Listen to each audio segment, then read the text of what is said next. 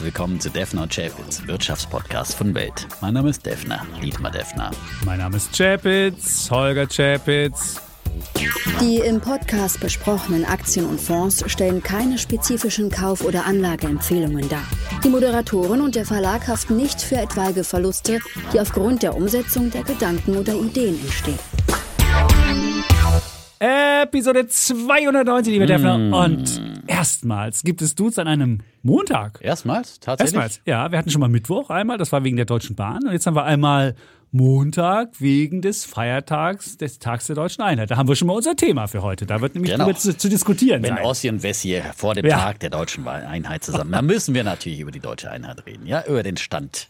Und ihr müsst erleben, ob wir überhaupt den Tag dann erleben, weil wir dann vielleicht übereinander herfallen. So Ost-West, du weißt ja, äh, Wessi mit Bierflasche erschlagen. Du erinnerst dich noch an diese Schlagzeile, die gab es damals. Es gab, das gab eine Konkurrenz zur Bild-Zeitung irgendwann mal. Die Super Elo? Nee, das Oder? die hieß Superzeitung. Die kam auch von der Super von, von Zeitung Burda. Ach, genau. gab- ah. Und da stand dann drin, Wessi mit Bierflasche erschlagen, ganz Bernau freut sich. Oder irgendwie sowas. Also du dachtest, so, hä?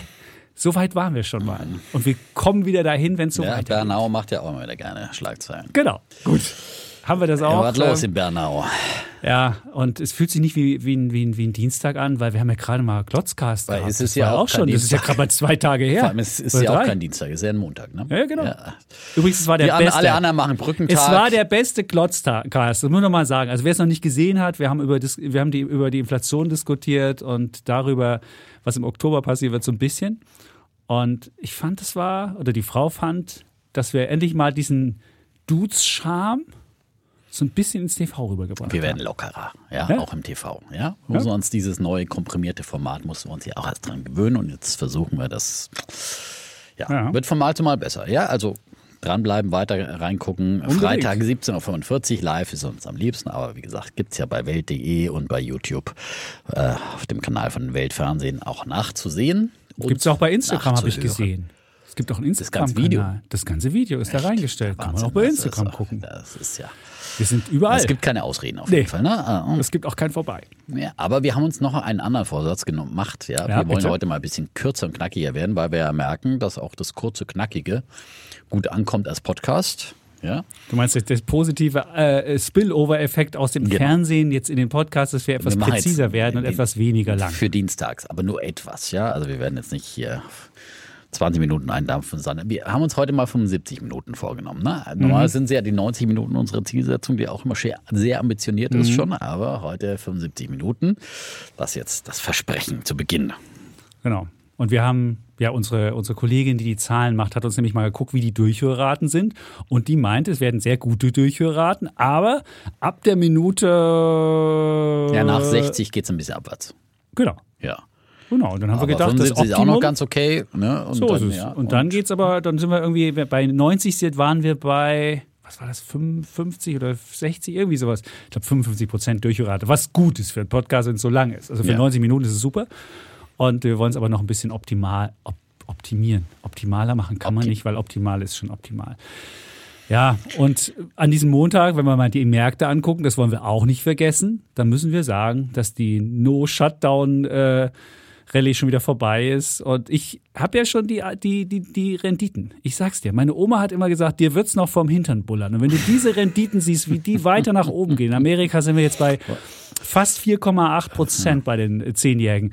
Das ist so ein bisschen, erinnert mich so ein bisschen an vor 25 Jahren, LTCM, da hatten wir auch irgendwie so einen komischen Anstieg und keiner konnte sich so richtig das erklären, was da los war. Und irgendwann lernten wir dann, oh, da gab es im August den so, so, so Hedgefonds-Granden Nobelpreis ja, äh, bewährt. Nobelpreisträgern gemanagt. Genau, jetzt haben wir auch gerade ja. Nobelpreis, äh, wird ja gerade wieder verkündet. Also, Also insofern, wir haben auch Nobelpreisträgersaison. Zufall? Und, Zufall? ja, Zufall.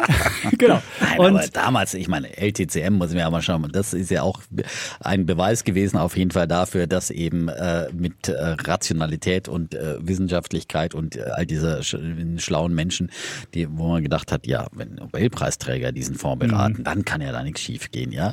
Aber die haben sich sowas von verzockt mit großen Hebeln und äh, Fat Tail Risks, das war das Problem. Also man sieht halt, die haben die Wahrscheinlichkeit von, äh, von, den, von den unwahrscheinlichen Sachen einfach einfach unterschätzt und das ist dann halt ihnen um die Ohren geflogen und dann mussten sie alles zwangsliquidieren und dann kam Ende September die äh, New Yorker Fed zusammen mit den ganzen Banken und dann haben sie eine Rettungsaktion zusammen gemacht. Da musste noch nicht mal, da musste noch nicht mal staatliches Geld oder, oder Notenbankgeld ran. Da haben die, haben die Privatbanken das Ganze geklärt.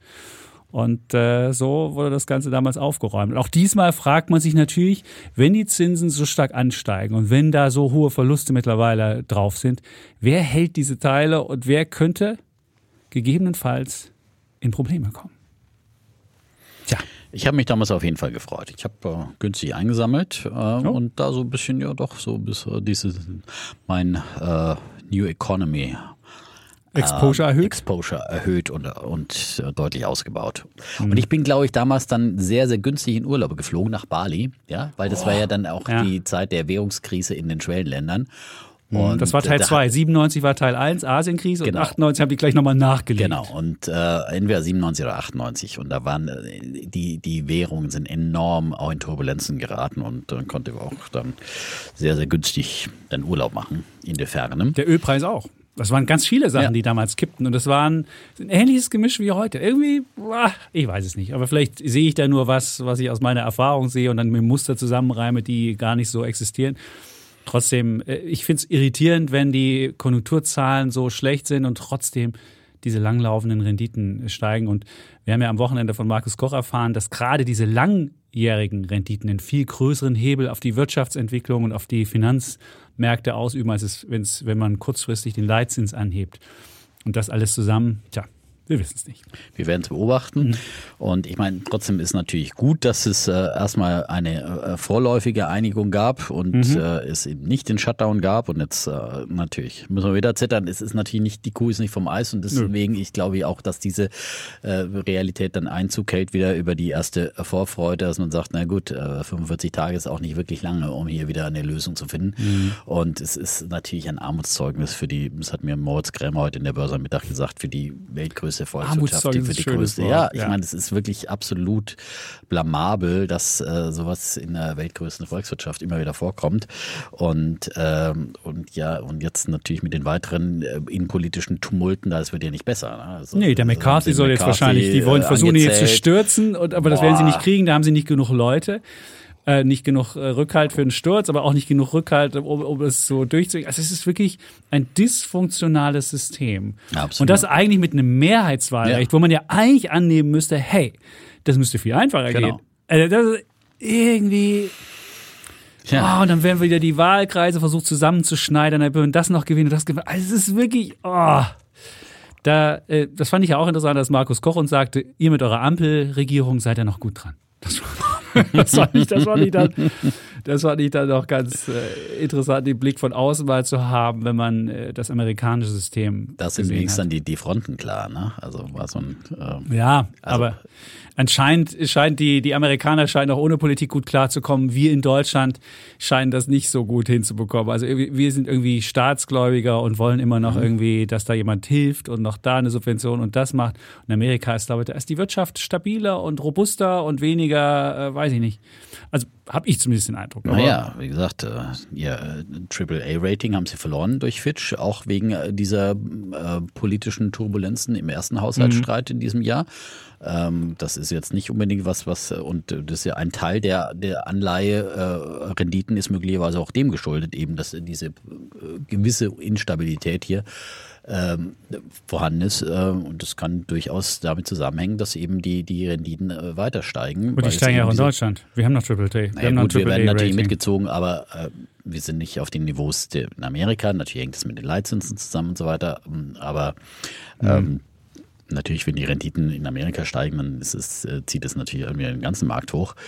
Ähm, aber äh, schwierig einzuschätzen, aber also es ist nichts, was, was jetzt äh, irgendwie beruhigen sollte, würde ich nee. sagen. Ja, also zumal es auch, zumal auch, wenn man sieht, was dafür verantwortlich ist, sind ja nicht die Inflationserwartungen, die bleiben nämlich relativ niedrig, sondern es sind die realen Renditen, die einfach ansteigen. Wenn man jetzt bei den zehnjährigen realen Renditen 2,3 Prozent, das ist das höchste Niveau seit, glaube irgendwann seit der Finanzkrise.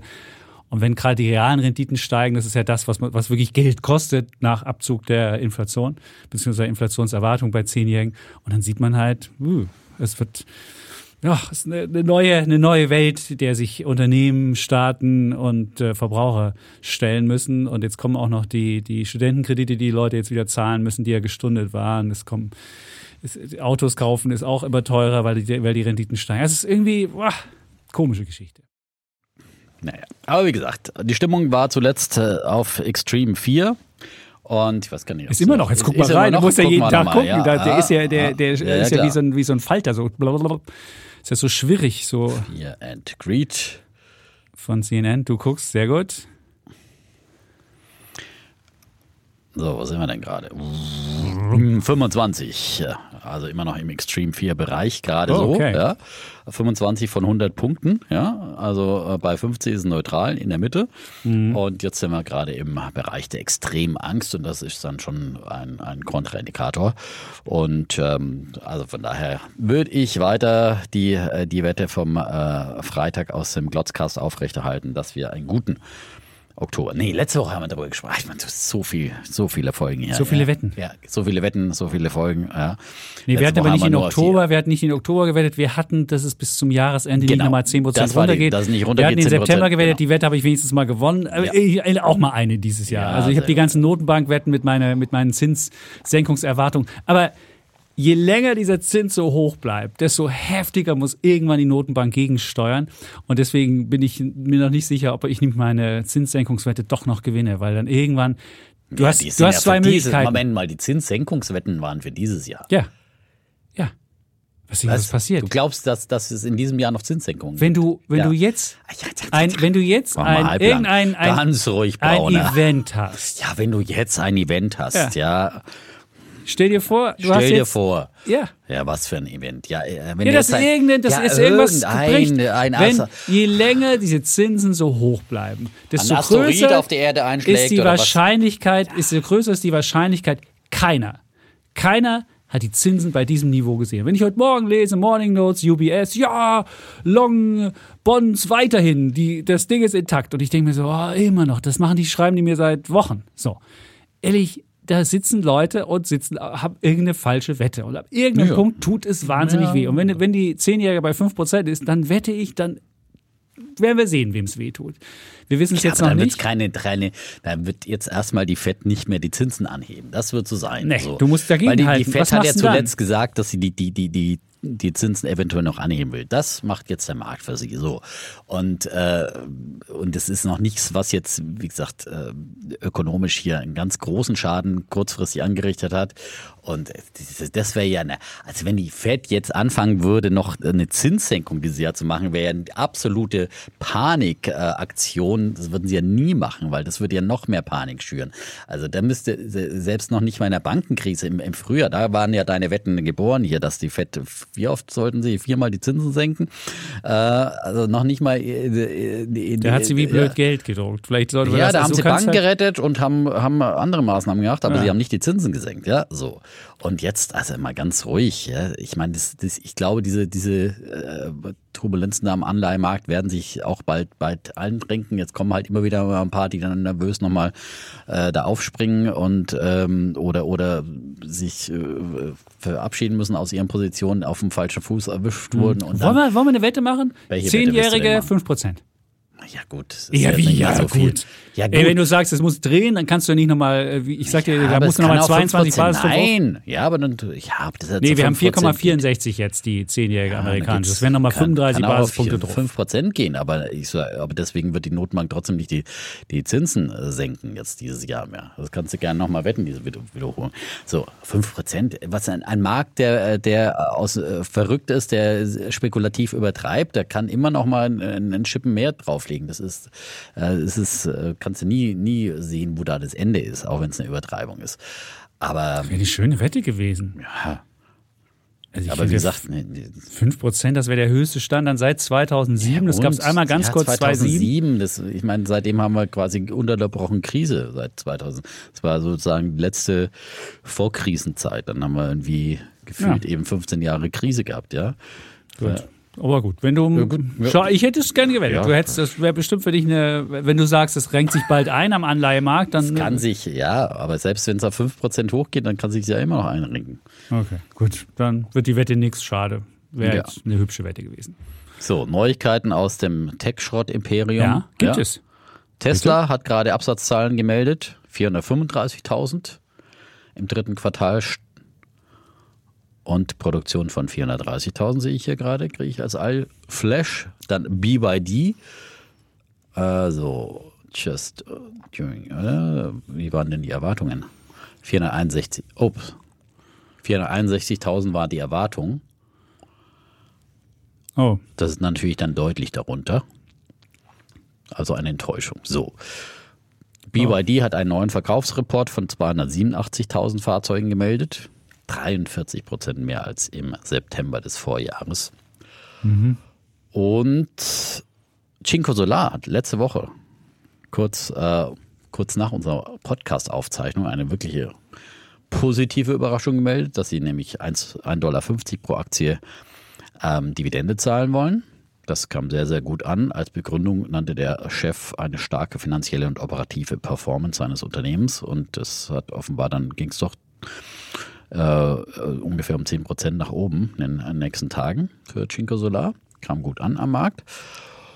Und Jumia, hat mir der Kollege Chapitz heute Morgen schon als Mail geschickt, Ja. äh, wird in Afrika, hier meine ja, Internetbude aus Afrika, das, ich guckte dann mal auf die Kurs und dachte mir, da sind die jetzt schon angekommen. Uh. ja, die sind ganz Die haben wirklich dringend. sind fast wieder auf Allzeittief, ja, Ja. sind fast wieder bei dem Corona-Tiefstand gewesen.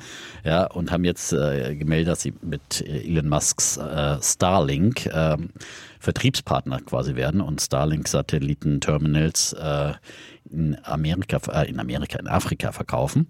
Äh, beginnend unter anderem in Nigeria, ihrem größten Markt. Und ja, das kann natürlich, und dann in Kenia. Ja, finde ich eine spannende Sache, weil ich meine, äh, wo kann man Die Aktie ist auch richtig dick im Plus, 2,81 zu 2,83 gestellt gerade. Und am Freitag hat sie zu 2,64 geschlossen. Da hatte sie auch schon einen Aber hat sie auch schon kräftigen 8% Sprung zugelegt. ne? ja. Also kommt jetzt von wirklich sehr, sehr niedrigem Ja. Niveau. So, ja, Kurzflashes. Gut, jetzt haben wir Wir das ja Technoschrott. Ja, Genau. genau. Neues aus dem Technoschrott-Imperium. Genau. Kannst du einen Jingle vielleicht machen? Genau. Wir sollten übrigens noch darauf hinweisen, dass wir eine Umfrage machen bei Spotify. Hast du das hier schon angekündigt? Nein, habe ich nicht. Du bist Bitte? ja der, der Podcast Also es gibt jetzt unsere-. Ich bin der Podcast-Beauftragte, genau. Also es gibt wer, alle Menschen, die bei Spotify ähm, unseren Podcast hören, da gibt es ja so ein Umfragetool neuerdings drin und dann wird, wird, wird eine Frage gestellt von unserer lieben Podcast-Kollegin und zwar, was wollte sie fragen? Ob die Leute, ich weiß nicht mehr, was sie, war, war, war was eine kluge Ja. Frage. Ihr solltet es auf jeden Nein, Fall. zu unseren Folgen, was die Genau. Lieblingsfolge ist. Ob Stimmt. sie lieber Dienstag oder lieber, lieber Samstag hören oder, li- Lieber knapper, lieber länger oder, oder weiß lieber ich alle drei. Oder lieber drei? beide und dabei, so wie Andrea Jüngs. Und dabei liebe ich euch beide. Dienstag und Samstag ebenso. Der eine mal ein bisschen länger und der andere kurz und knapp. Du musst am Mikrofon bleiben, wenn du so schön Ja, singst. nein, du musst ein Also- bisschen weitergehen, weil jetzt ja, haut's ja die Regel heraus. So, das ist jetzt, äh, Gildo Horn hat aber, glaube ich, auch mal die Version davon gemacht, ja. Wirklich? Da können sich wirklich nur noch die Älteren erinnern. Kann aber ich mich nicht erinnern. Äh, okay, Andrea Jürgens hier. Hallo, Knaller. Okay. Knaller deutsche Schlager. Also, ihr sollt einfach sagen, was Ein ihr, Herz für Kinder. was ihr am mögt. Wir, wir versauen uns schon wieder hier die 75 Ja, Minuten. Das stimmt. Und vor allem nicht. Mal mehr Disziplin hier. So, Neues aus dem Technikschrott, das haben wir. Ja. Wir haben über die Märkte geredet, wir haben über die Umfrage geredet und wir kommen jetzt zu Bulle und Bär. Ja, oder? und wir müssen, müssen wir noch sagen, was wir machen. Wir, wir, haben, wir schreien über die deutsche Einheit, ja? Wir sprechen Genau, über die wir sprechen über die deutsche Einheit. Das haben wir schon am Anfang nicht. gesagt. Haben wir schon gesagt? heute- ja, genau. Und wir haben wir Bulle Bulle und Bär. Ja, Ja. dann äh, Media sofort rein. Ja, du musst hier, du willst ja heute, du willst ja mich hier anzählen heute Ja. bei der deutschen Einheit. Ja. Deswegen musst du anfangen. Fange ich mit meinem Bär der Woche an. Würde ja? ich denken. Ja. Direkt an Elon Musk, ja. Für seine. Ja, der hat ja auch schlecht geliefert hier mit den Autos. Genau, hat er mit Ja, Auto also- schlecht geliefert. Und dann gibt's gleich nochmal einen Bären von Defner. Wenn es mal schlecht läuft, wenn scheiße regnet, dann weißt du, Ja. Dann, Dann gibt's aber- noch einen Bären ja, vom Defner hinterher, ja. Und, äh, und zwar für seine äh, politische Umtriebigkeit, für seinen permanenten Rechtspopulismus. Ähm, und äh, der meiner Meinung nach einfach ähm, vor allem Tesla schadet, ja. Ähm, Du siehst ich- ja schon die Auslieferung. siehst du ja schon, ja. ja. Ja. Hallo? Hallo? Ja. ja. ja. Also, neueste Meldung von heute. Er hat sich, er battelt sich jetzt gerade mit Zelensky äh, bei, bei X, formerly known as Twitter. Sagen wir X oder X? Ich finde X, ich meine, im Deutschen sagt man X, oder? X. Ich finde X. X, wir lassen uns Ja. kennen. Okay. Weil ich wird Wie, der bettelt so, sich mit, der bettet echt mit. Ja, ja, mit, mit Zelensky. Ja, er hat ein Meme gepostet äh, von einem angespannt aussehenden Zelensky mit der Bemerkung, dass dieser so aussehe, wenn er fünf Minuten lang keine neue Milliardenhilfe gefordert habe. Und äh, dann hat das ukrainische Parlament gegengepostet gleich auf der offiziellen Seite ein Bild von Musk und schrieb, wenn du nach fünf Minuten noch keine russische Propaganda verbreitet hast. Also das ist wirklich peinlich, ja. Also ich meine, ähm, und wir wissen, äh, Musk spielt ja da auch wirklich eine aktive Rolle, ja. Deswegen äh, mit ähm, Starlink jetzt, äh, hat er ja quasi äh, dem der Ukraine äh, quasi ähm, die Satellitenkommunikation äh, zur Verfügung gestellt. Aber und, nur bis zu äh, bestimmten Grenzen Genau, halt. nur bis zu bestimmten Grenzen und hat immer wieder gedroht, diese Nutzung einzuschränken. Ja, also das ist schon so wirklich problematisch. Und ähm, dann hat er zuletzt ja eben immer wieder sich zu äh, eben politischen Themen geäußert, äh, migrationskritische Äußerungen über die amerikanische Südgrenze gemacht und dann hier in Deutschland vor allem Aufschlag gemacht und sich zur Seenotrettung im Mittelmeer geäußert. Und er hat vor allem ähm, einen Beitrag äh, geteilt äh, bei, bei Twitter, bei X, ein Videoclip äh, äh, Clip eines Nutzers namens Radio Genoa. Und der User behauptet in dem äh, äh, Video, dass derzeit acht Schiffe deutscher Nichtregierungsorganisationen, die von der Bundesregierung subventioniert werden, im Mittelmeer unterwegs sind, um illegale Einwanderer einzusammeln und in Italien abzusetzen. Und der endet mit den Worten, hoffen wir, dass die AfD die Wahl gewinnt, um diesen europäischen Selbstmord zu stoppen. Und äh, dieses äh, Video hat äh, Musk eben weiter verbreitet äh, bei bei Twitter und natürlich dafür ordentlich äh, Schelte auch eingesteckt, äh, vor allem hierzulande von den Grünen. Und ähm, zum Beispiel sagt äh, der Co-Vorsitzende der Grünen nahen Heinrich Böll Stiftung Jan Philipp Albrecht äh, warf ihm vor, einen Pro-AfD-Wahlkampf gestartet zu haben. Und ähm, ja, ich finde es einfach wirklich äh, diese permanenten äh, Äußerungen. Äh, wir haben ja schon oft über, über Elon Musk geredet und äh, du hast ja von Anfang an gesagt, der ist äh, ein Irre und man kann man ja auch in seiner in, in seiner Biografie schön nach. Ich lese ja zurzeit schön komplett von vorne bis hinten durch und auch da wird er ja schon äh, des Öfteren von Weggefährten als Arschloch bezeichnet, auch von seiner Ex-Frau. Also es wird da wirklich offen geschrieben und dass er irgendwie halt natürlich ein Autist mit Asperger-Syndrom ist und der irgendwie von Empathie überhaupt keine Ahnung hat. Ähm, das ist das eine. Und ähm, das andere ist aber, dass er ähm, mit solchen politischen Äußerungen, ähm, vor allem ähm, im, im, rechten Lager, finde ich halt wirklich seiner Marke extrem schadet. Weil ich meine, Tesla ist nun mal ein Auto, das äh, dann eher von äh, äh, Grünen und vielleicht eher äh, der linkeren Hälfte der, der Bevölkerung äh, gefahren wird, weil es äh, eben, eine, ich meine, das rechte Lager äh, leugnet ja auch äh, den Klimawandel. Vielleicht kommt er demnächst auch noch mit, mit Klimaleugner-Tweets daher. Man weiß es nicht. Äh, und Das, ähm, das hoffe ich mal nicht. Der hat ja extra Tesla auch gegründet. Deswegen hat er eigentlich Tesla gegründet, ja. Ja, das wär ich- das fände ich jetzt- Das, oh. Er hat ja Tesla gegründet eben auch als Mission. Das wird ja in dem Buch auch sehr schön, äh, um, um E-Autos voranzubringen. Und da hat er ja wirklich dieser wahnsinnige Einsatz, den er da geliefert hat. Und ich finde halt, er zerschießt sich da einen Teil seines, also ich glaube nicht, dass er so weit, aber ich finde halt, er ist einfach äh, unreflektiert, kann ja irgendwie alles politisch denken, aber muss es nicht äh, rausposaunen. Und ähm, komplett unreflektiert. Und wie gesagt, äh, schade Tesla, weil dem Klientel einfach dann viele sagen, nee, mir kommt kein Tesla ins Haus, äh, weil ich will diesen Typen wirklich nicht unterstützen. Und das schadet der Marke. Und er kann sich ja dann freuen, wenn dann demnächst die AfD, äh, ja, das, das sind die äh, die Leute, die die, Verbre äh, die die Verbrenner hochhalten und die E-Autos schon immer anzählen, ja, und immer wieder anzählen.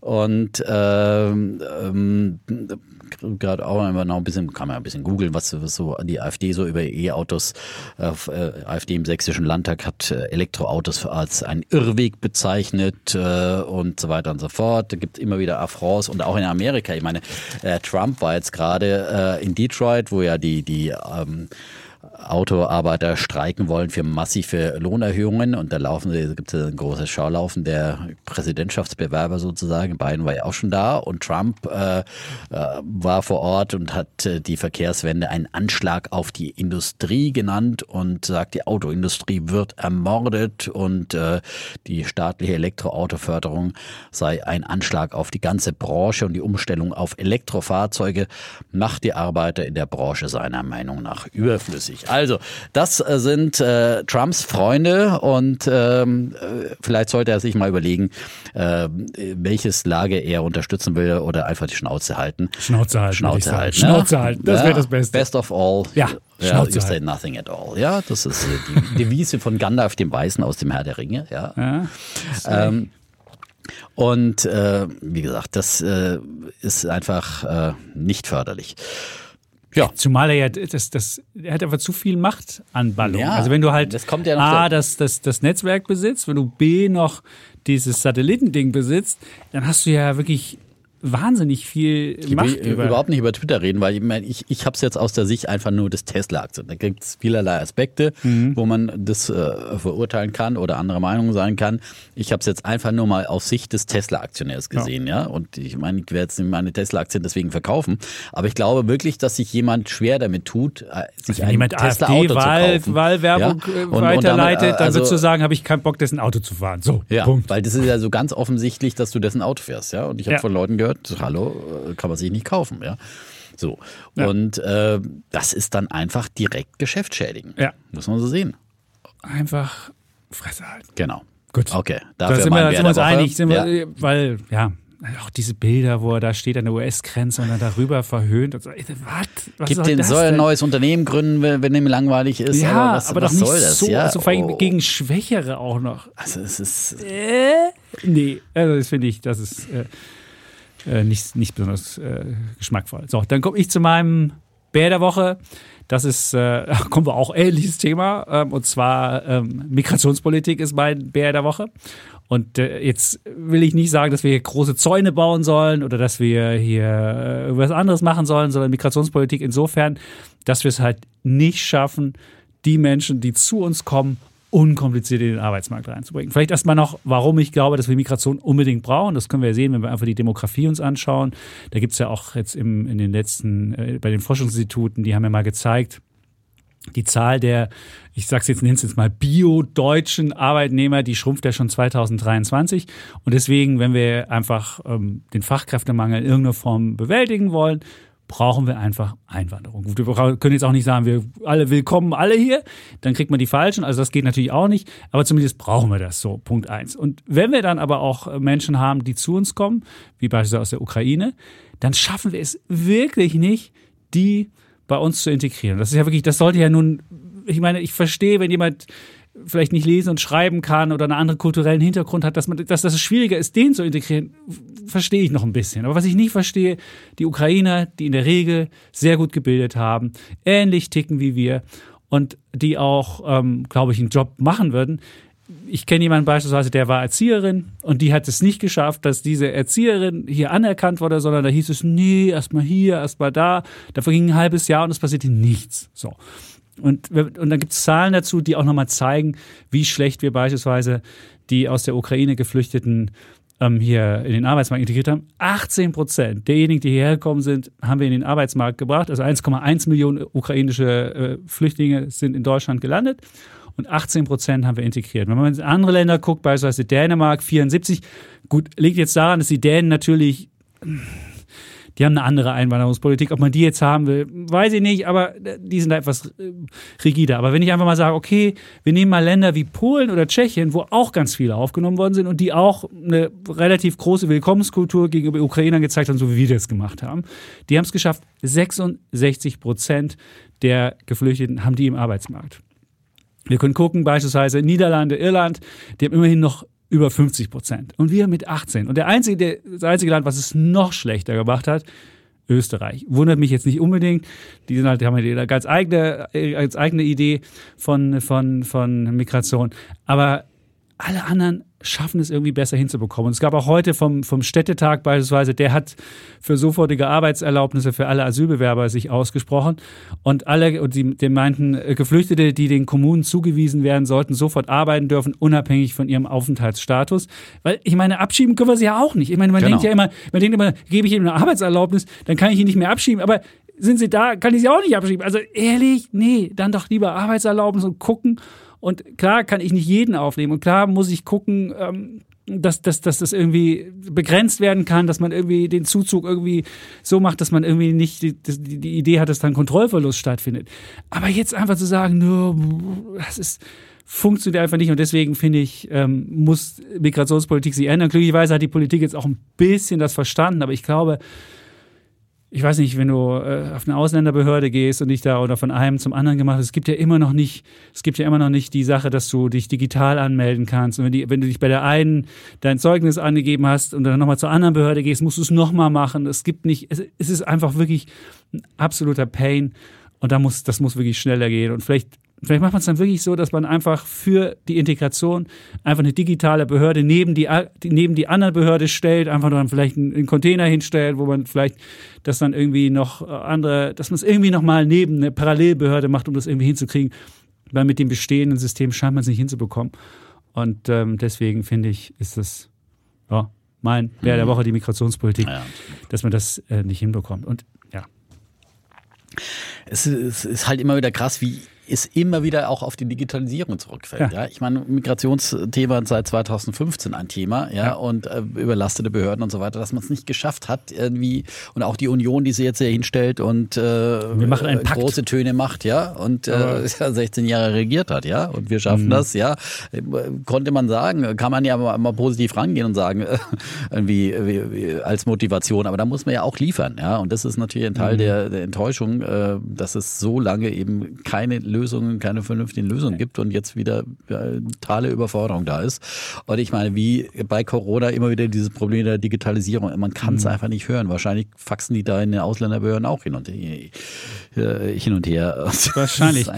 Ich kann es ja verstehen, wenn ich jetzt einen Herzchirurg, dass der jetzt irgendwie die Qualifikation noch ein bisschen besser beweisen Natürlich. muss. Oder sonst. Aber wenn du einfach aber für eine Erzieherin, also gerade für, so, also gerade, verstehe, weil, weil gerade wenn du ja viele ukrainische Kinder im, im Kindergarten hast. ja gut, wäre ja schon schön, wenn die Deutsch lernen Ja, und wenn natürlich, vielleicht jemand, aber es der nicht so ja gut auch, Deutsch kann, aber ja, vielleicht aber es auch wäre eine natürlich als, Hilfe als und Hilfe. Ergänzung Na und so klar. weiter. Natürlich sollen die jetzt keine ukrainischen Kindergarten aufmachen, Ja. aber, Ja. äh, aber als Ergänzung. Und äh, um, um äh, das ist, es wird ja beiderseits integriert und so weiter. Und ich meine, Okay, wenn du jemand, bevor du jemanden beim BND einstellst, wirst du vielleicht auch noch mal gucken, ob da, ob der passt. Aber für, für wirklich Natürlich. Jobs, die wirklich Und das ist jetzt auch was, was von den. Grünen kommt äh, mit, äh, dass sie sagen, wir müssen früher den Leuten einfach eine Arbeitserlaubnis, weil immer diese, diese irgendwie, wie hat der äh, Nuripur glaub, gesagt, irgendwie so nach dem Motto, ja, irgendwie so diese, dieses Wunschbild, das wir in Deutschland haben, dass sich hier einer be- bewirbt, ein IT-Experte, der dann äh, irgendwie Rieke auswendig kann und so weiter, irgendwie, oder irgendein anderer Dichter, ich weiß nicht, wen er genannt hat.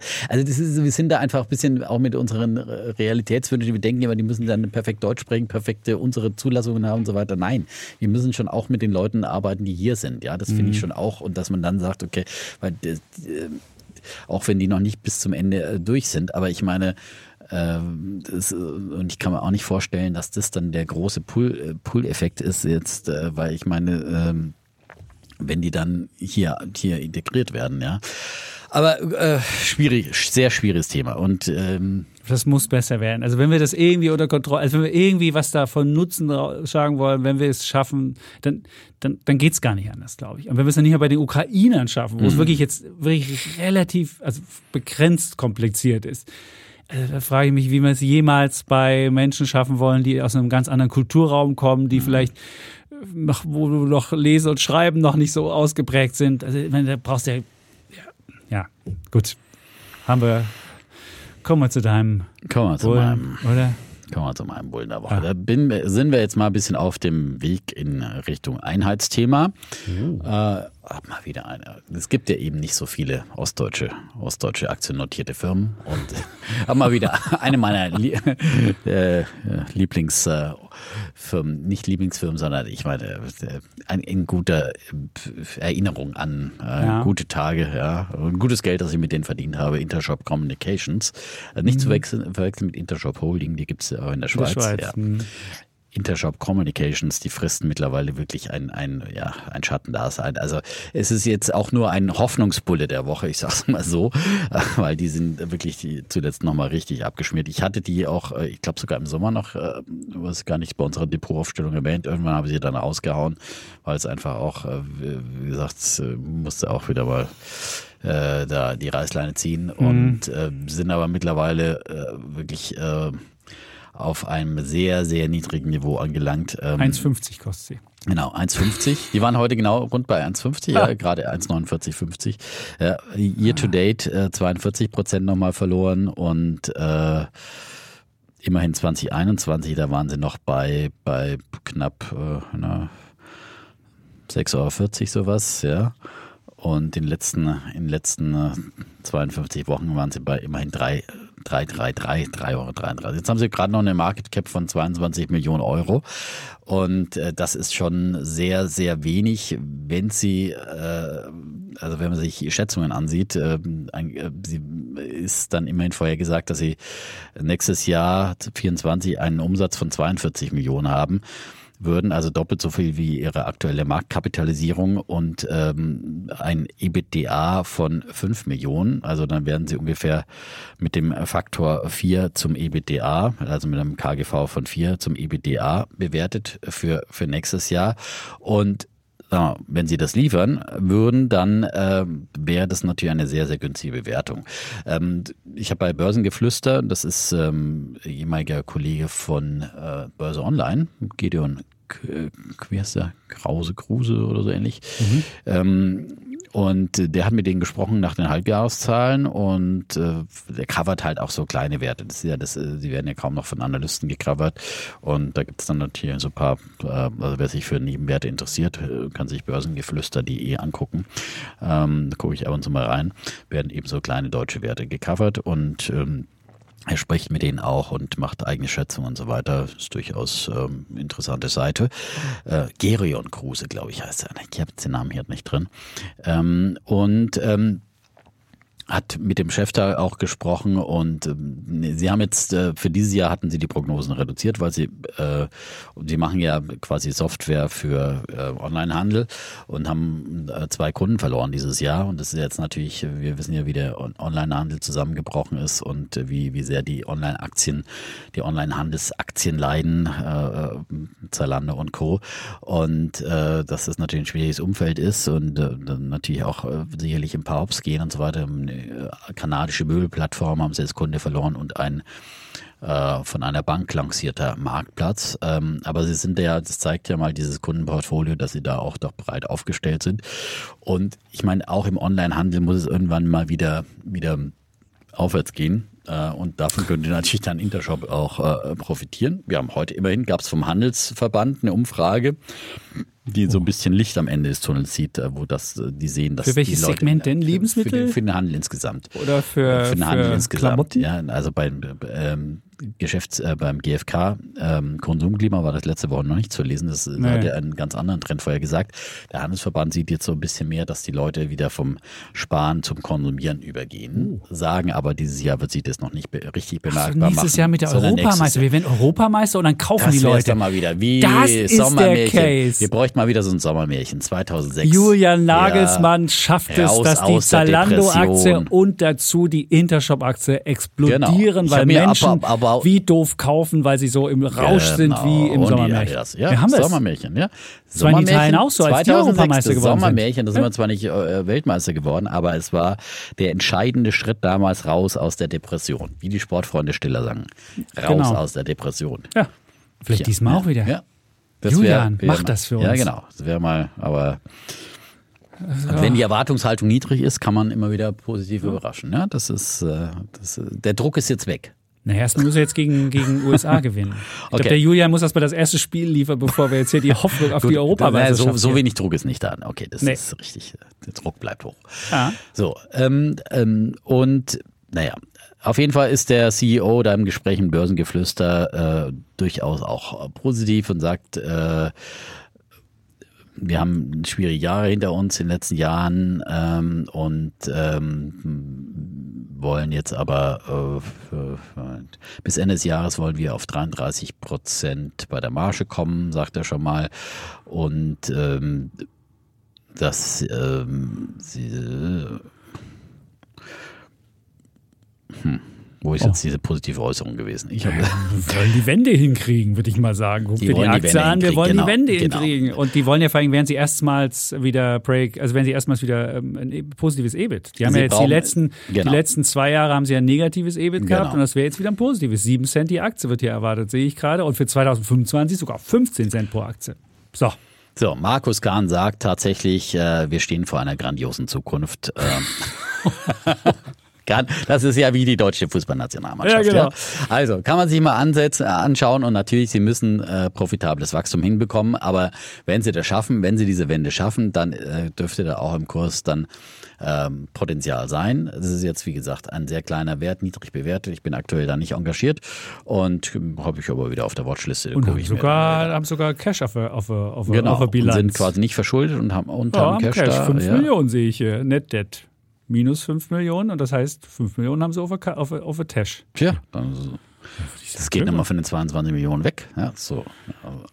Ja, gut. Stimmt. Dann hast du sogar nur ein Enterprise Value von äh, 17. Ja. ja. Fast geschenkt. Ist noch nicht ein negativer geschenkt. Enterprise Value, dann müsste der, das, dann müsste die, die, die, das Cash noch höher sein, aber immerhin. Gut. Aus Jena auf jeden Fall. Ne? Ja, und es gibt auch Analysten, die es covern, nämlich von Pareto Securities habe ich nämlich hier Knut Hinkel. Und Knut Hinkel sagt, kaufen. Und das Kursziel ist äh, 2,50 Euro. Und das ist aber übrigens gekauftes Research. So.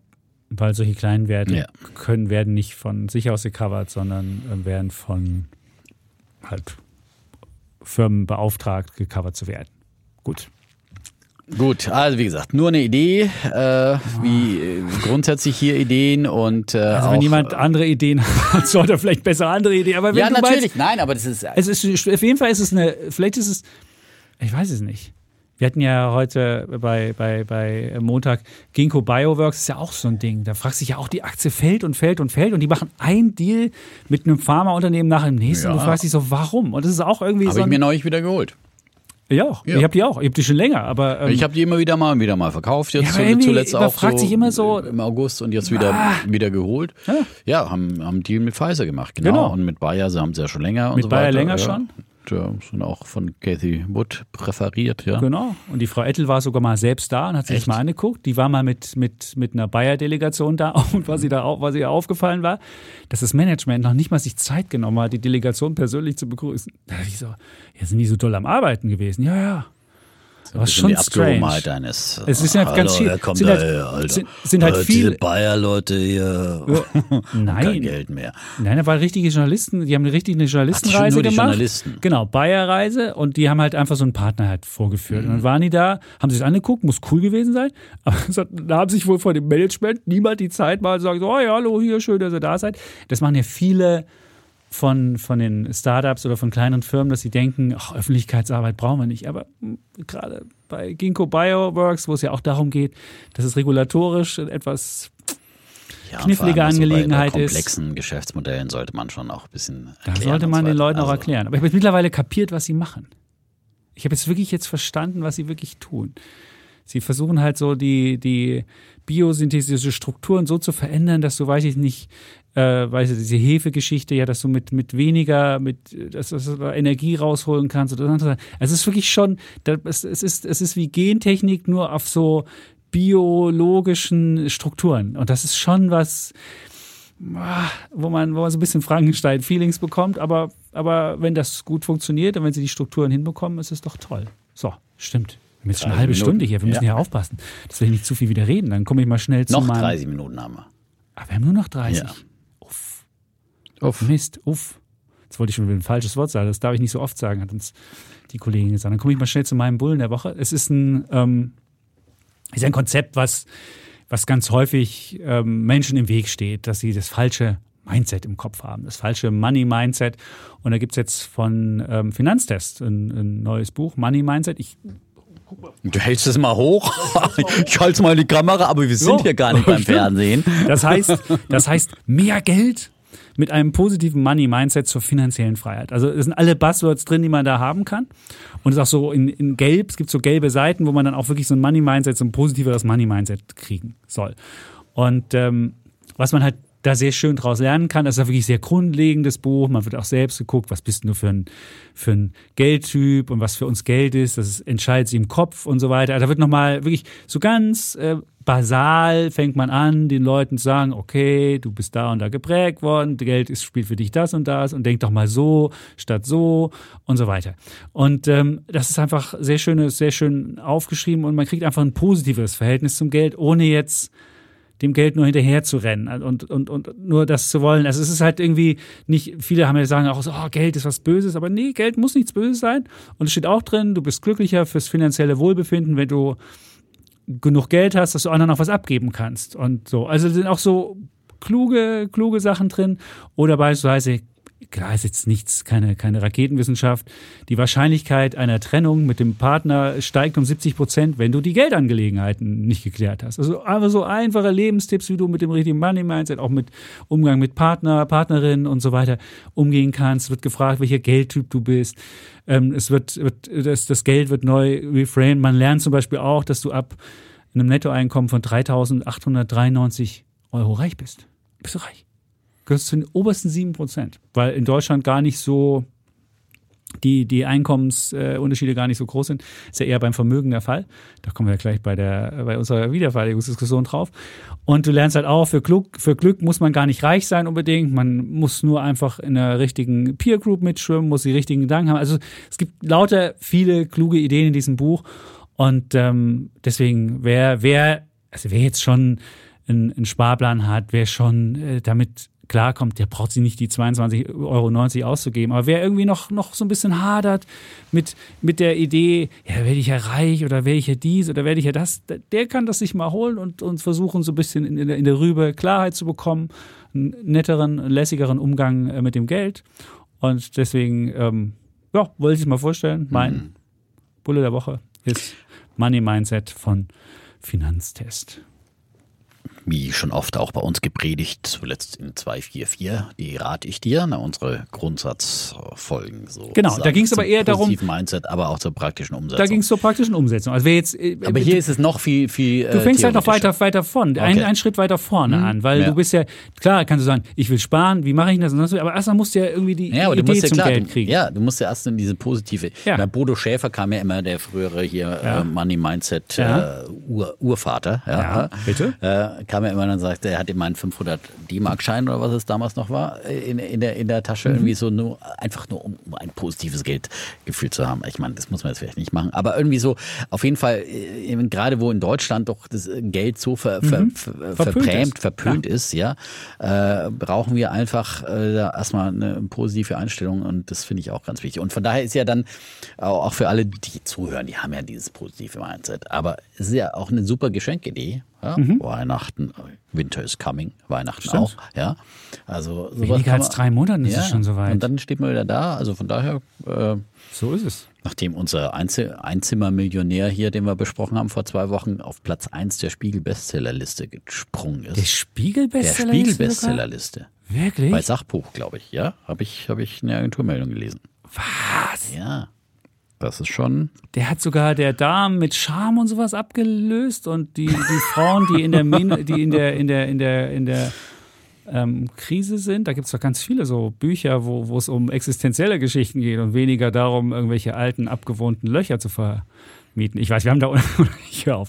Aber vielleicht noch eine Sache zum, zum Money Mindset. Wir hatten ja auch schon mal, wir hatten ja auch schon mal einen, einen Experten da, Thomas Matta bei, bei Alles Erwachsenen. Das war ja auch so ein Geldcoach und der hat ja auch mit einer, mit so ein paar Sachen aufgehört, auch mit dem Cappuccino-Irrtum aufgehört. Also keiner muss sich jetzt kasteien. Also wer Bock hat und daraus einen, einen Lebenssinn zieht, jeden Morgen einen Cappuccino sich irgendwann der, beim Starbucks oder wo auch immer zu holen und dafür drei Euro ausgibt. Und wenn das einfach das zum Lebensgefühl dazugehört, sollte man sich nicht dieses Lebensgefühl täglich beschneiden, nur um es irgendwie in den Sparplatz zu legen, sollte, sondern sollte gucken, wo man an anderer Stelle Maß hält und vielleicht da besser spart. Also auch dieses, dieses äh, ich, ich, so einfache Sparlösungen, guck mal einfach durch, wo du was sparen kannst das ist es auch nicht unbedingt. Ja, aber es geht ja nur darum, Bewusstsein zu schaffen. Genau, dass Bewusstsein. man mit, Wo gebe ich's kleinen aus? Beiträgen Genau. wirklich zu großen Summen Ja. kommen kann, weil man immer denkt, ja, ich schaff's ja eh nicht und irgendwie Genau. äh, so ein armer Wurst als armer Wurst geboren. Ich bin auch als Bauernjunge geboren und irgendwie hat man auch was zusammengekratzt und äh, so. Das, das geht schon und äh, da musst du nicht immer unbedingt Einzimmermillionär mit 200 Wohnungen werden, aber aber man kann sich schon ein kleines Mhm. Vermögen zusammensparen und zusammenarbeiten und muss halt einfach dann äh, eben, natürlich fängt es mit dem Einkommen an und mit, mit dem Sparen geht's weiter und äh, Aber nicht mit das dem, Leben mit, dem, mit, mit der wegsparen. Anlage, nicht das Leben weg. Ich bin auch überhaupt kein Freund von Frugalisten und so weiter, Ja, ja. die irgendwie, keine Ahnung, irgendwie äh, selber im Einzimmerloch leben und, und Ja. irgendwie 2000 Euro auf die hohe Kante liegen im Monat. Nee. Äh, das kann es nicht sein. Für was sparst du dann? Und irgendwie du, du für, also das ist, aber so 10, 20 Prozent äh, finde ich schon vom Nettoeinkommen sollte man schon äh, sparen. Unbedingt. Und also eher 20 Prozent. Und ähm, das auch da kommt es drauf an, wie viel du jetzt schon, das kommt hast. drauf an. Nein, aber es ist, äh, wie, wie gesagt, nicht so, äh, und das kann man ja dann auch steigern mit, egal, muss jeder für sich selber rausfinden, Mhm. aber äh, so ein Buch kann auf jeden Fall da helfen, damit man, äh, wie gesagt, dann in Richtung finanzielle Freiheit sich aufmachen Genau, kann. und die Wenn-Dann-Methode, die will ich einmal noch hier Mhm. kurz darstellen. Die Wenn-Dann-Methode, wenn man vorher was anlegt und sich vorher schon klar macht, was passiert, wenn ich kaufe mir eine Aktie oder ich kaufe mir einen ETF oder was, und ich sage mir vorher schon, wenn der Markt um 30 Prozent einbricht, bleibe ich locker. Und schreib mir vielleicht, wenn ich die Aktie, eine Aktie kaufe, sag mir, okay, ich kaufe mir die Aktie, meine Idee, warum ich die Aktie aufkaufe, ist X. Und die Aktie, da kann ich mir auch vorstellen, dass sie mal 40 Prozent fällt oder 30 Prozent oder was auch immer. Dann schreibe ich mir das auf. Und wenn sie dann 40 Prozent fällt und die Idee immer noch aufgeht, weil das Unternehmen vielleicht immer noch die gleich guten Aussichten hat, aber gerade an der Börse abverkauft wird, dann hole ich meinen Zettel raus, guck da drauf, sag, oh, da habe ich ja schon aufgeschrieben. Die kann 40 Prozent fallen. Tut sie gerade, locker bleiben, weitermachen. Und genau solche, solche einfachen ähm, Tipps, also einfache Ideen kann man aber mitnehmen, wenn man, wenn man, wenn man Sachen kauft und dann nicht in Panik verfällt, weil man sich nicht damit vorher beschäftigt hat, sondern man beschäftigt sich vorher mit sagt, ich habe das Geld angelegt, beispielsweise auch langfristige Altersvorsorge. Da kann ich mir auch mal vorstellen, dass ein MSCI World 50 Prozent fällt, aber ich brauche das Geld nicht morgen, nicht übermorgen, nicht irgendwann.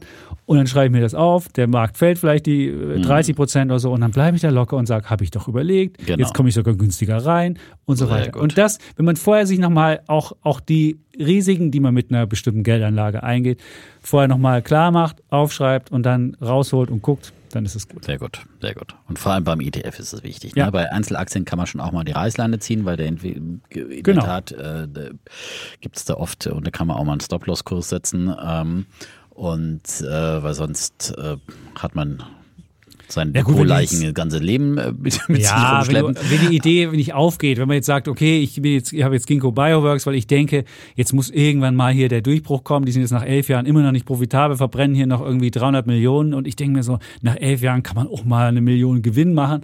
Und die schaffen das im nächsten Jahr nicht und im übernächsten Jahr nicht. Und ich denke mir so, irgendwann ist die Kohle alle. Dann kann man auch verkaufen, klar, keine Frage. Aber wenn ich, wenn ich jetzt eine, wenn ich mal eine Microsoft habe oder wenn ich mir überlege, dass ich habe eine Aktie, wo ich denke, die hat gute Aussichten und das ist jetzt keine Wettaktie, sondern es ist eine solide Aktie, muss ich auch nicht gleich, wenn sie 20 Prozent fällt, irgendwie Genau.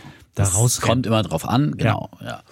So, ähm, dann kommen wir mal zu unserem Thema. Ähm, wie gesagt, äh, morgen der große Tag der deutschen Einheit. Ähm, Dienstag. 33 Jahre. Morgen am Dienstag, genau. Heute nehmen wir am Montag auf, Mhm. äh, nur um es nochmal zu sagen. Und wir strahlen ja auch am Montag schon aus, ne? So ist es. Einen Tag früher. Und alle, die am Dienstag, am Dudes-Dienstag erst hören, für die ist halt dann schon der Tag der deutschen Einheit. Ähm, immer wieder gerne hier ein Thema bei uns. Ähm, und ähm, ich würde jetzt mal drauf, äh, drauf raus, dass es eigentlich ja äh, gerade ganz gut läuft für Ostdeutschland und dass ich mir deswegen äh, die Unzufriedenheit in Ostdeutschland Mehr sich so Dankbarkeit. richtig, ja, mehr Dankbarkeit habe ich letztes Jahr gesagt, ja. Ich finde Genau. auch, nein, es ist auch was mit, hat auch was mit Mindset zu tun, ja. Äh, es geht auch um Dankbarkeit, um ein Mindset auszubilden, ja. Also Mindset für das, was man selber erfahren hat äh, und äh, Undankbarkeit ist, ist, ist auch selten ein gutes, guter Charakterzug. So. Ähm, aber es geht jetzt nicht, wie gesagt, äh, erstmal fangen wir mal an, ähm, mit, weil in diesem Jahr, man muss ehrlich sagen, es läuft ja eigentlich gar nicht so schlecht äh, momentan für Ostdeutschland in dieser Krise, ähm, zumindest ähm, was die Konjunkturdaten anbelangt. Ähm, denn ähm, die zum Beispiel äh, rechnet das Institut für Wirtschaftsforschung in Halle, ähm, dass äh, bis zum Jahresende äh, in diesem Jahr äh, das ostdeutsche BIP um 0,5 Prozent zulegen wird und in Westdeutschland dagegen wir ein Minus von 0,6 Prozent beim BIP sehen werden. Und ähm, darauf dauten eben die, die Zahlen vom ersten Halbjahr schon hin. Äh, da gab's, die gab es ja kürzlich und da gab es ja große, große Überraschungen. Äh, vor allem Brandenburg ist ja der absolute Shootingstar mit einem Plus von sechs Prozent. Und jetzt sind wir wieder bei Elon Musk, ist natürlich mhm. vor allem geschuldet und äh, zu danken, zu verdanken dem neuen Tesla-Werk, das die Produktion hochgefahren hat in, in diesem Jahr und ähm, hier äh, einen, einen sehr starken Effekt hat, äh, muss man sagen. Aber ich meine, es ist ja eben auch da und es ist ja real und es ist, äh, zieht Zulieferer an und zieht äh, wahnsinnig viel an bis hin zu Einzimmerbuden, die vermietet werden und dergleichen. Ja, also es hat also eine enorme äh, Anziehungskraft und ein, ein, Schub für die Region hier äh, in, in Brandenburg und ähm, ja, also wie gesagt, äh, Brandenburg ist der Brandenburg, Brandenburg ist der Shooting Star. Äh, es gibt auch andere, Sachsen-Anhalt äh, gab es im ersten Halbjahr ein Minus von 3,2 Prozent, weil da auch viel Chemieindustrie ähm, angelagert ist und, und zu Hause ist. Und ja, ähm, aber auf der anderen Seite wird ja Sachsen-Anhalt demnächst auch Tja, ähm, großzügig bedacht. Großzügig bedacht, muss man sagen. ja, Magdeburg ist ja ein Standort äh, für eine neue Chipfabrik ja, von Intel und ähm, da wird es natürlich dann auch äh, wirklich äh, große Effekte geben und äh, neben Magdeburg, äh, wo ja dann äh, für zwei Chipfabriken von Intel äh, Investitionen von äh, die, die, oh, wie ist denn 20 Milliarden, glaube ich, äh, insgesamt geplant sind. Nee, sogar 30 Milliarden hier. Genau, 10 kommen vom genau, Staat. Genau, 10 kommen vom Staat. Mhm. Ja, von uns Steuerzahlern nach Ostdeutschland, ja, muss man halt auch immer wieder nochmal dazu sagen. Ja. Das Sachsen-Anhaltiner. Ja. Hört mal. Ja, Sag bisschen mal. Dankbarkeit. Ja. ja. Hallo. Hallo. Hallo. Ja. 30 Milliarden insgesamt werden für zwei Chipfabriken ähm, von Intel investiert. Äh, Produktionsstart äh, soll äh, 2025 sein und äh, dann soll es da 3000 Arbeitsplätze geben. Sind natürlich extrem hoch, also äh, bezuschusste Arbeitsplätze, das äh, wissen wir, aber es geht ja auch um die Infrastruktur, es geht um die Clusterbildung. Und offenbar waren es ja nicht nur die Zuschüsse, weil die auch in anderen europäischen Ländern und auch in Amerika werden über Subventionen bezahlt. Das ist jetzt, haben wir ja auch schon diskutiert, habe ich auch schon mal einen Bären dafür vergeben, äh, so hohe Subventionswettlauf äh, zu haben. Aber es ist ja offenbar eine Praxis, dass es hier eben einen, einen großen Wettbewerb gibt. Und sicherlich hat für den Zuschlag nicht nur das Geld, sondern eben auch äh, das Cluster, was wir in Ostdeutschland in der Chipindustrie mittlerweile haben, eine Rolle gespielt. Und ähm, die Dresden wird ja, auch da ist ja das äh, Silicon Saxony ähm, ein schon ein gängiger Begriff, äh, auch ähm, äh, eine neue Chipfabrik von äh, TSMC mit Partnern von Infineon zum Beispiel bekommen. Dafür da werden 10 Milliarden investiert und da gibt es, glaube ich, auch so 5 Milliarden Zuschuss äh, vom Bund. Also ähm, überall wird großzügig gefördert und ähm, wie gesagt, äh, ich finde, das ist, kann man schon auch mal anerkennen. Dann gibt es auch andernorts, gibt es andere Fabrikansiedlungen in Thüringen zum Beispiel, hat man es geschafft, äh, den chinesischen Batteriehersteller Kattel zu holen. Ähm, eine Investition von zwei Milliarden Euro ohne Milliardenförderung vom Bund übrigens. Hat sich äh, neulich auch der, der Wirtschaftsminister Tiefensee äh, gesagt, dass er mit 290 Unternehmen äh, über eine Ansiedlung im Freistaat spricht.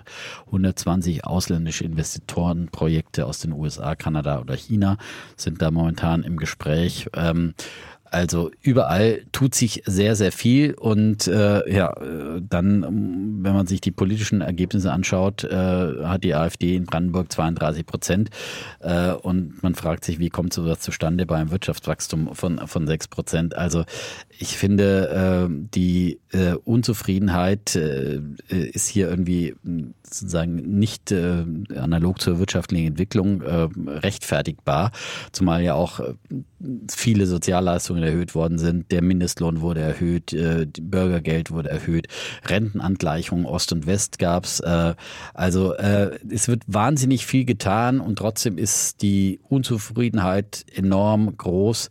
Ähm, in, gerade in Ostdeutschland und ähm, das zeigt jetzt auch wieder eine neue Umfrage nochmal von Forsa für RTL NTV.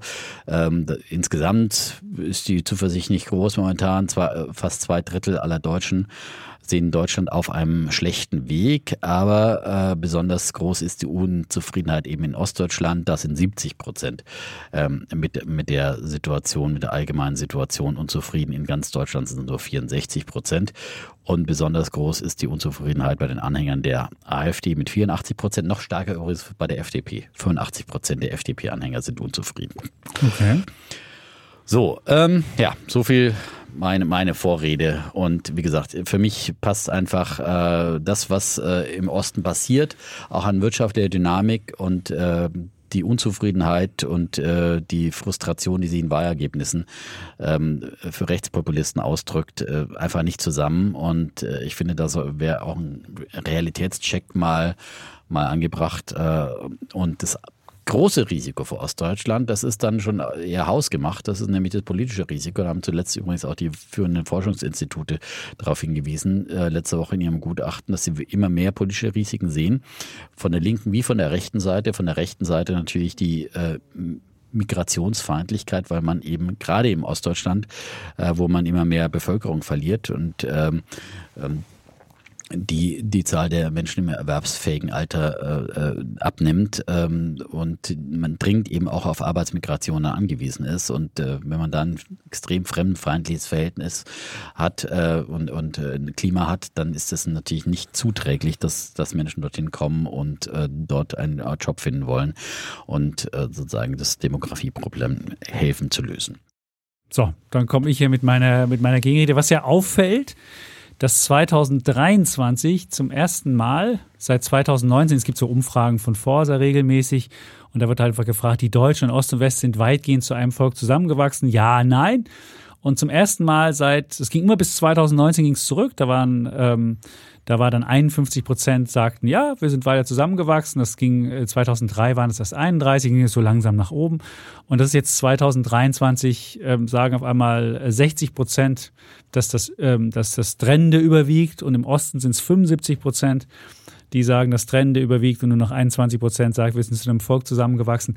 Und im Westen sind es halt 57 äh, Prozent, die sagen, das Trennende überwiegt und nur 40 immerhin, die sagen, sind zusammengewachsen. Und Jetzt fragt man sich natürlich, warum ist das, ähm, warum, wie, wie kommt es dazu? Eine Sache ist natürlich klar, in wirtschaftlich schwächeren Zeiten fängt der Druck natürlich an und man, man ist unzufrieden, also per se. Und dann sucht man natürlich immer Bösewichte oder so sieht irgendwelche Sachen, die, die, die, die, die man äh, findet. Das, das, das ist ja, würde ich sagen, ist ein, ein Grund dafür, einfach eine, eine, eine, wirtschaftliche, eine wirtschaftliche Schwäche, die da. Aber was ich glaube auch was ich auch glaube, ist, dass ähm, wenn die Menschen sich in ganz Deutschland nicht, nicht von der Regierung gesehen werden, da gibt es ja auch tausende Umfragen, sagen, ja, die Politik äh, sieht die Bevölkerung nicht mehr, regiert an der Bevölkerung vorbei, dann glaube ich, ist es im Osten noch mal viel stärker. Und gerade diese ganze Diskussion mit, ihr müsst jetzt eure Hütte renovieren, ihr müsst jetzt irgendwie da noch eine Werbepuppe einbauen und dies, also diese ganze, diese, diese, diese Diskussion um die Hütten, glaube ich, haben einen riesen, ähm, im Osten viel stärker. Jetzt muss man sagen, im Osten haben gar nicht so viele Leute überhaupt die eigene Hütte. Da ist die, die Eigentumsquote nur bei 42 Prozent. Das ist auch ein Grund, äh, den ich dann später noch anführen will. Also 42 Prozent haben überhaupt nur eine eigene Hütte. Aber die haben, die haben halt sich überlegt, ich musste meine Hütte schon in den vergangenen Jahren einmal renovieren. Das hat mich so und so viel gekostet. Und jetzt kommt die Regierung und sagt mir, ey, ich muss es wieder machen und das kostet mich und ich werde hier nochmal in Anführungsstrichen enteignet. Es geht an mir, an meinem, es geht, es geht völlig an meinem, an meinen, an meinen äh, finanziellen Fähigkeiten vorbei. Und ich habe das finden, das finden halt Ostdeutsche noch ähm, existenzbedrohender, weil sie sich auch diese Politik, die dir irgendwas vorschreibt, was du machen musst, einfach schlicht auch nicht leisten können. Andere können das. Im Westen ist sind die Leute vermögender. ähm, und im Osten sind die Leute halt weniger vermögend und dann hast du das halt. Und was auch noch ein, ein, ein, ein, ein Grund ist, glaube ich, was immer wieder nach oben kommt, ist ja auch die Unterrepräsentation der Ostdeutschen, wenn man äh, in, in, in, in Elitenfunktionen, wenn man guckt, da gab es ja den letzten Elitenreport. Und das Einzige, wo die Ostdeutschen äh, im, gemäß ihrer, ihrem Anteil in Deutschland äh, ordentlich repräsentiert werden, ist die Politik mit 20,9 Prozent. Ähm, Verwaltung noch mit 14 Prozent, das hat auch noch ein bisschen, also der Ostdeutsche ist in der Politik und der Verwaltung, aber wenn ich schon gucke beispielsweise, ähm, bei Gewerkschaften, Arbeitnehmerverbänden 13 Prozent Ostdeutsche nur in der Spitze, im, im, in, bei der, in der Wissenschaft nur 8,2 Prozent, in den Medien nur 8,1 Prozent der Ostdeutschen in führenden Positionen, im Wirtschaft, Arbeitgeberverbände nur 4,3 Prozent, Justiz 2,1, Militär 0. Und dann sieht man halt, dass die Ostdeutschen auch dann das Gefühl haben, wir sind auch gar nicht in diesen führenden, lenkenden Positionen äh, vertreten und deswegen ähm, löst das natürlich bei, bei vielen ähm, ja, Miss, Misslaune aus oder die denken halt, wir werden hier nicht gehört, wir werden, über uns wird einfach nur entschieden und, und so weiter. Das ist ein Problem. Und dann ist natürlich das Problem nach wie vor, ähm, was das Einkommen anbetrifft oder was die, was die Vermögenssituation anbetrifft. Eine Sache hatte ich ja schon angesprochen, da geht es um Eigentumsquote, die ist in, in, Deutschland ja insgesamt nicht so hoch, 50 Prozent, aber in Ostdeutschland mit 42 nochmal niedriger. Das liegt halt daran, dass nach der Wiedervereinigung ähm, die, die viele Wohnungsbaugenossenschaften auf den hohen Schulden saßen und dann gab es dieses Entschuldungsprogramm und dann hieß es, wenn du 10 bis 15 Prozent deines Bestands ähm, privatisierst, dann kriegst du halt äh, die Entschuldung. Und dann war die Idee der Politik, ja, das wird dann an die, an die, an die Mieter verkauft und fertig ist es. Aber was natürlich passiert ist, du hast die teilweise halt en, bloc an, an, große, an große Unternehmen weitergegeben oder an große Investoren weitergegeben. Und dann gab es noch die Sonderabschreibung, die AFA im Osten, wo man auch versucht hat, das ganze System anzukurbeln. Aber nur der kann Abschreibungen auch wirklich nutzend und geltend machen, der auch wirklich was zum Abschreiben hat. Und das waren auch nicht die Ostdeutschen. Insofern sind halt viele der ostdeutschen äh, Wohnungen im Besitz des, des Westdeutschen. wenn ich in Leipzig bin, dann haben halt viele Leute, da geht halt das, das meiste der Kohle geht halt nach München und nicht an und nicht, äh, nicht, in, nicht in Ostdeutschland. Und das ist natürlich, ist natürlich ein, ein, großes Problem. Und wenn man jetzt mal einfach ähm, guckt, wie die Vermögenssituation in Ostdeutschland aussieht, dann müsste ich mal hier schauen. Da habe ich doch heute noch den, die, die Bundesbank hat ähm, alle paar Jahre machen die einen ähm, Bericht, wo sie, wo sie mal schauen, ähm, wie, wie die Vermögenssituation ist. Und dann sieht man halt, wenn man mal schaut, Brutto- und Nettovermögen, in Ostdeutschland hat der durchschnittliche Haushalt, ähm, also wenn du alle Haushalte nimmst, ist der Mittelwert bei 346.500. Der Mittelwert in Deutschland, der ist natürlich verzerrt, weil es natürlich einige gibt, die ganz, ganz, ganz, ganz viel haben. Deswegen guckt man da besser den Median an und der ist in Deutschland bei 121.900. Und wenn ich dann mal gucke, was der Ostdeutsche hat, dann ist der Mittelwert 170.000 das ist die Hälfte vom, vom, vom durchschnittlichen Mittelwert. Und der Median ist sogar mit 50.000 fast, nein, nicht ganz ein Drittel, aber auch, auch nicht so hoch. Und dann sieht man halt, dass die Ostdeutschen auch einfach wesentlich weniger ähm, finanzielle Mittel und finanzielle Möglichkeiten haben. Und dass das natürlich auch dazu führt, wenn du dann jemandem kommst und sagst, du musst noch investieren, du musst noch das, das wird teurer, das wird, dann hast du gar nicht die Möglichkeiten und dann wirst du noch dann wirst du anders drauf reagieren, als wenn du sagst, na gut, da muss ich halt noch ein paar von meinen Spargroschen losmachen oder kann ich mir schon irgendwie leisten, kommen wir schon irgendwie hin, kriegen wir hin. Und das ist halt, ich, ich würde vermuten, dass es hat mit der Politik der Grünen zu tun, die im Osten besonders misslich ankommt, weil die muss man sich halt leisten können und viele im Osten können das nicht. Und deswegen ist halt die Unzufriedenheit gekommen und deswegen haben wir halt diesen misslichen Zustand jetzt. Und ich würde es nicht Undankbarkeit nennen, sondern ich würde es einfach nennen, äh, ist eine andere Lebenssituation, eine andere, andere, andere, ja, andere Lebensmodelle und, und äh, deswegen ähm, kann ich es nachvollziehen und würde es nicht Undank nennen. Ja, wie gesagt, es ist äh, wahnsinnig viel Geld äh, von Westdeutschland rübergeflossen, auch über den Solidaritätsausgleich und dergleichen. Also da hat man wirklich über Jahrzehnte viel gezahlt und viele zahlen immer noch äh, Soli und äh, hat aber damit hört, nichts mehr zu tun. Hört, Haben auch die Ossis fließt, übrigens fließt äh, allgemein rein in den Haushalt, wie gesagt. Aber, genau.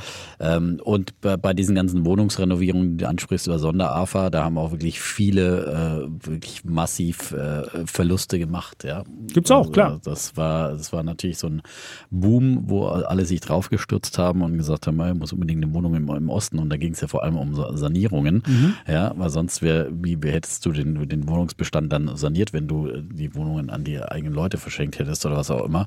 Äh, da wäre ja dann auch kein Mittel da gewesen. Die anderen osteuropäischen um die, Länder haben das besser hingekriegt. Aber ich finde auch, das war auf jeden Fall eine bessere Lösung, was man in, in Rumänien teilweise gemacht hat. Da hat man eine wahnsinnige Eigentumsquote, ja. dass man irgendwie das an die eigene Bevölkerung besser hätte äh, verteilen, verschenken sollen. Äh, keine Ahnung. Ich hätte auch keine, aber das ist natürlich leichter auch in einem Land ist zu machen, weil sonst sagt natürlich der Wessi, hallo, ich will auch eine Hütte geschenkt, ja. Äh, aber ähm, ja, vieles ist klar nicht, nicht bestimmt auch nicht gut gelaufen, in, in, aber es war einfach ein historisch einmaliger Prozess äh, und gerade in so einem geteilten Land.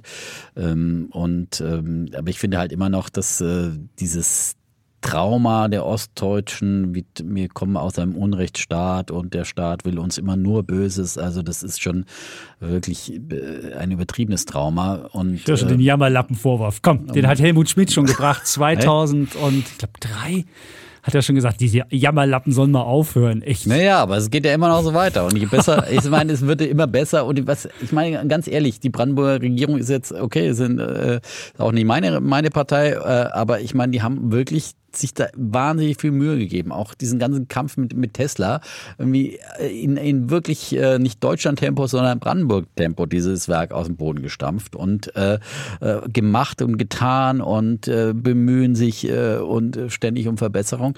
Und dann äh, wirst du mit 32 Prozent AfD abgestraft, abgewatscht und weiß nicht, wo die SPD da ist, äh, unter Werner Liefen. Ja, also das ist, äh, ich finde, das ist einfach nicht fair. Ja, so, also dann brauchen wir uns wirklich auch nicht mehr beklagen, wenn nichts vorangeht in Deutschland. Man muss, wenn es auch nicht belohnt wird und wenn immer nur äh, frustriert äh, geguckt wird, oh, es ist aber immer noch schlecht und äh, man muss da auch mal diese ganzen Fortschritte sehen und wie, wie es jedes Jahr äh, einfach besser wird. Natürlich haben wir eine allgemeine Krise und äh, sind die ganz fetten Jahre in Deutschland vorbei, aber ähm, in Anbetracht dessen finde ich, äh, wird in Deutsch, in Ostdeutschland sehr, sehr viel investiert. Gerade die, was sollen dann die Leute in NRW sagen, ja? Äh, wo es wirklich im Bach runtergeht oder äh, weil, weil das ganze, die ganze Kohle nach Ostdeutschland fließt, äh, da, da könnte noch mal Frustration sein. Die werden vielleicht äh, die ist auch vorhanden, würde ich denken. Sicherlich auch vorhanden, irgendwo in Bochum, was auch immer. Aber ähm, also ich finde, ein bisschen mehr äh, Dank und Optimismus wäre angebracht in äh, und nicht unterwürfiger Dank, aber einfach so äh, äh Danke, äh, Dank zu, äh, ans Schicksal zu sagen und an, an äh, dass man in einem neuen System lebt, dass man irgendwie neue Möglichkeiten hat, all die positiven Entwicklungen der, der Demokratie, ja, dann will man sich wieder an den Putin an die Seite werfen und, und, und ranwerfen, diese ganze Russland-Affinität der AfD und, und von Wagenknecht und Konsorten und Linkspartei. Äh, also äh, nicht nachvollziehbar für mich, wenn man dann aus so einem totalitären Staat kommt und irgendwie äh, ja, vielleicht finden, sich fanden gar nicht alle den totalitären Staat so schlecht. Also ich, ich habe ohne es jetzt also ich glaube, das ist ein, ein, ein Problem, dass die Leute im Osten nicht gelernt haben, ähm, Selbstständigkeit, Freiheit zu haben. Und ich finde, Freiheit und Selbstständigkeit ist immer eine Freiheit, zu erkämpfen, ist, ist einfacher als dann die Freiheit auch selbst zu nutzen, weil da muss man, ist man auch für sich selbst verantwortlich. Ich glaube, es ist, ist ein schwieriges Sache.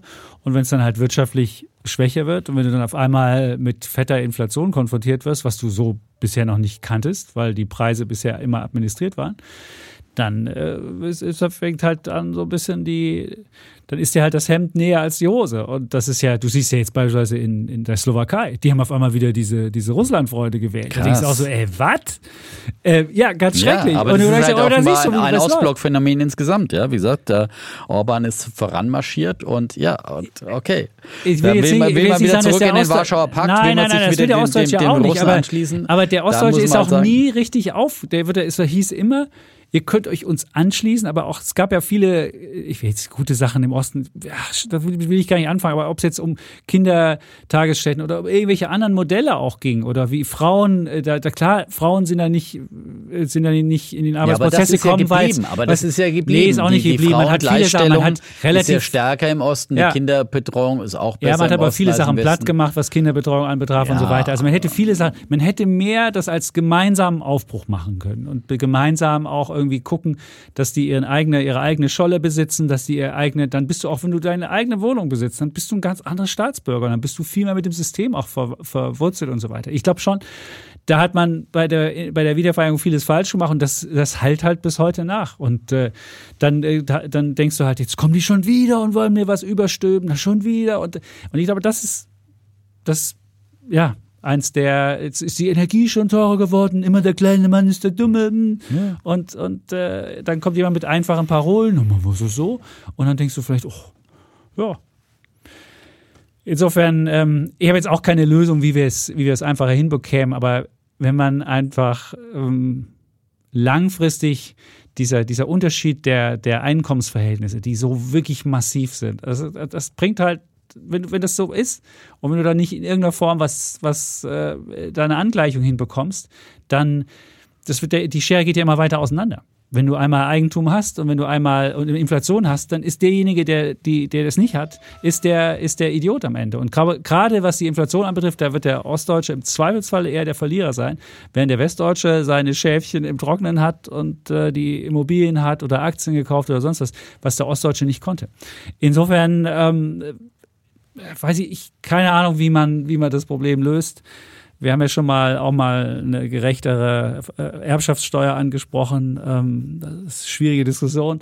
Aber ähm, ja. Problemlösungen vertagen wir.